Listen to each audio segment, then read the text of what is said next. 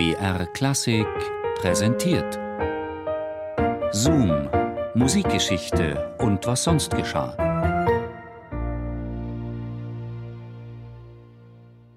Vom Himmel durch die Welt zur Hölle.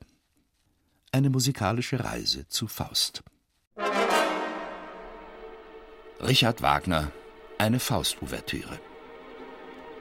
Bin ich denn abermals betrogen? Verschwindet so der geisterreiche Drang? Dass mir ein Traum den Teufel vorgelogen und dass ein Pudel mir entsprang?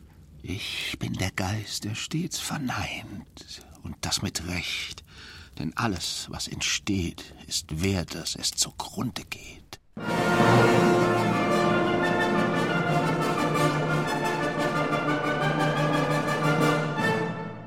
Ich, der Mephisto, näherte mich ihm in Gestalt Beethovens.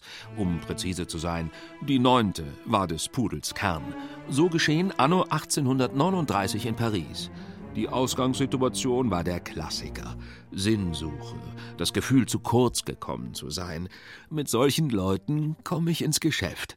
Die bohrende Frage, die sich jeder für meine Dienste empfängliche Künstler stellt, wie werde ich das Genie, das ich zu sein glaube? In seinem Fall waren die Umstände zunächst einmal äußerst banal. Richard Wagner brauchte Geld. Den armen Kerl hatte es auf der Flucht vor seinen Gläubigern an die Seine verschlagen, samt Frau und Hund. Und Paris? Was machte Paris? Die arrogante Welthauptstadt der Musik zeigte dem Naivling die kalte Schulter. Der gute Wagner war pleite und extrem frustriert. Na, Richard? War doch so, oder? Da ich Scheu trug, mich nach einem Leihhaus zu erkundigen, suchte ich im Diktionär nach der französischen Bezeichnung einer solchen Anstalt, um diese dann auf einem der Straßenschilder gelegentlich aufzusuchen. Erst Schmucksachen und Silberzeug, dann die Theatergarderobe der Frau Gemahlin. Alles verpfändet. Ich jedenfalls rieb mir die Hände. Meine Stunde war gekommen, als Wagner das exquisite Orchester des Pariser Konservatoriums besuchte.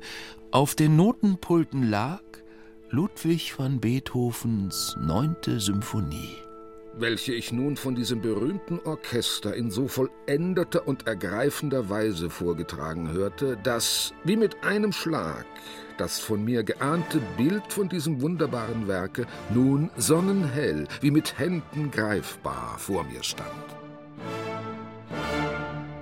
Das war der Moment der Verführung. Der diabolische Götterfunken begann im heimatlosen deutschen Geist des jungen Monsieur Wagner zu lodern. Ein eigenes, wagnerisches Meisterwerk musste her, das Beethovens Neunter, der deutschesten aller deutschen Kompositionen, Paroli bot. Was konnte dieser Geniestreich anderes sein als Musik nach Goethes Faust? Die Folge hiervon war meine innige Sehnsucht, etwas zu schaffen, was mir innerlich Genugtuung geben sollte. So entwarf ich eine Ouvertüre zu Faust, welche dem ersten Plane nach nur den ersten Satz einer ganzen Faust-Symphonie bilden sollte.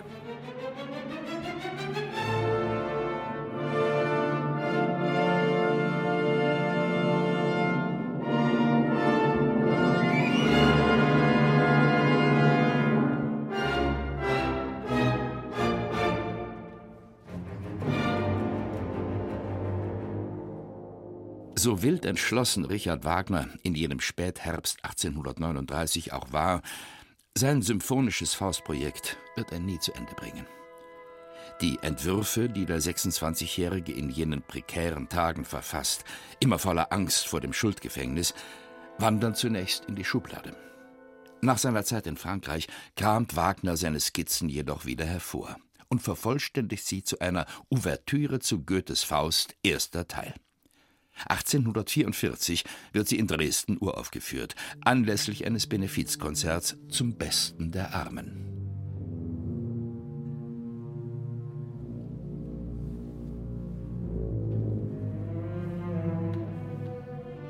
Die Faust-Ouvertüre gilt heute als Richard Wagners wichtigste Instrumentalkomposition. Sie beginnt mit einem dissonanten Thema der Tuba und Kontrabässe, das in teuflischen Intervallen vom Grundton D über eine Septime ins Gis hinabsteigt. Dem setzt Wagner eine verzweifelte Sechzehntelfigur der Streicher entgegen. Später verwandelt sich die diabolische Qual wundersam in harmonische Erlösung. Mit einem schlichten Oboenthema, das sanft nach F-Dur moduliert.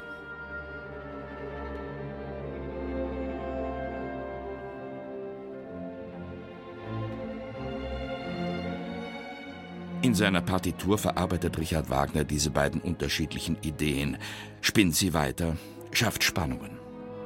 Zwei dialektische Themen als kompositorisches Material. Dieses Prinzip kennzeichnet den Kopfsatz einer Symphonie. Aber was daran ist klingendes Theater? Wo bleibt Goethes Schauspiel? Wo erkenne ich einzelne Szenen, die handelnden Personen?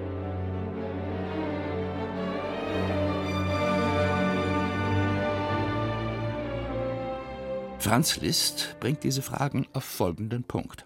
Es fehlt an einem weichen, zarten, gretchenhaft modulierten melodischen Satz.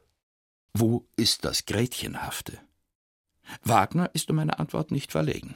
Lieber Liszt, vielleicht wirst du schnell mein Tongedicht verstehen, wenn ich es Faust in der Einsamkeit nenne. Das Weibliche schwebt ihm nur als Gebilde seiner Sehnsucht vor, nicht aber als göttliche Wirklichkeit. Und dann gibt es noch einen weiteren Kunstgriff, mit dem sich Wagner aus der dramaturgischen Misere rettet. Er deutet seine Ouvertüre um zur Charakterstudie eines hadernden Genies.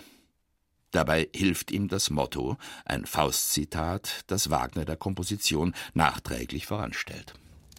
Der Gott, der mir im Busen wohnt, kann tief mein Innerstes erregen. Der über allen meinen Kräften thront, er kann nach außen nichts bewegen. So ist mir das Dasein eine Last, der Tod erwünscht, das Leben mir verhasst. Ach, kenn ich doch, kenn ich doch. Schließlich bin ich dabei gewesen. Faust I, zweiter Akt, Studierzimmer. Das Dasein eine Last, das Leben mir verhasst. Meine Güte, großes Drama, abgrundtiefe Verzweiflung, Schwachsinn. Wissen Sie, wie es in Fausts Text weitergeht? O selig, den der Tod im Siegesglanze nach rasch durchrastem Tanze in eines Mädchens Armen findet. Ja, ja, ein letzter Atemzug in Armen einer feurigen Schönheit. Das ist es doch, worum es dem Faust in Wahrheit geht. Da müssen Sie nur mal mich fragen.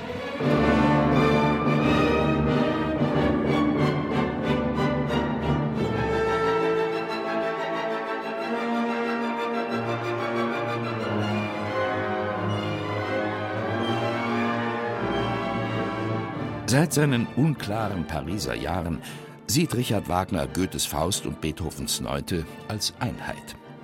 Und so wird er noch ein zweites Mal eine Verbindung zwischen den beiden Werken herstellen. Am Palmsonntag des Jahres 1846 dirigiert er Beethovens D-Moll-Symphonie und deutet sie dabei mit einem Programm, das aus Faust-Zitaten besteht. Das Publikum ist begeistert. Schon zur Generalprobe war der Saal überfüllt. Ganz unbestreitbar war der allgemeine Erfolg der Aufführung über jede Erwartung groß. In mir bestärkte sich bei dieser Gelegenheit das wohltuende Gefühl der Fähigkeit und Kraft, das, was ich ernstlich wollte, mit unwiderstehlich glücklichem Gelingen durchzuführen. Wie werde ich das Genie, das ich glaube zu sein?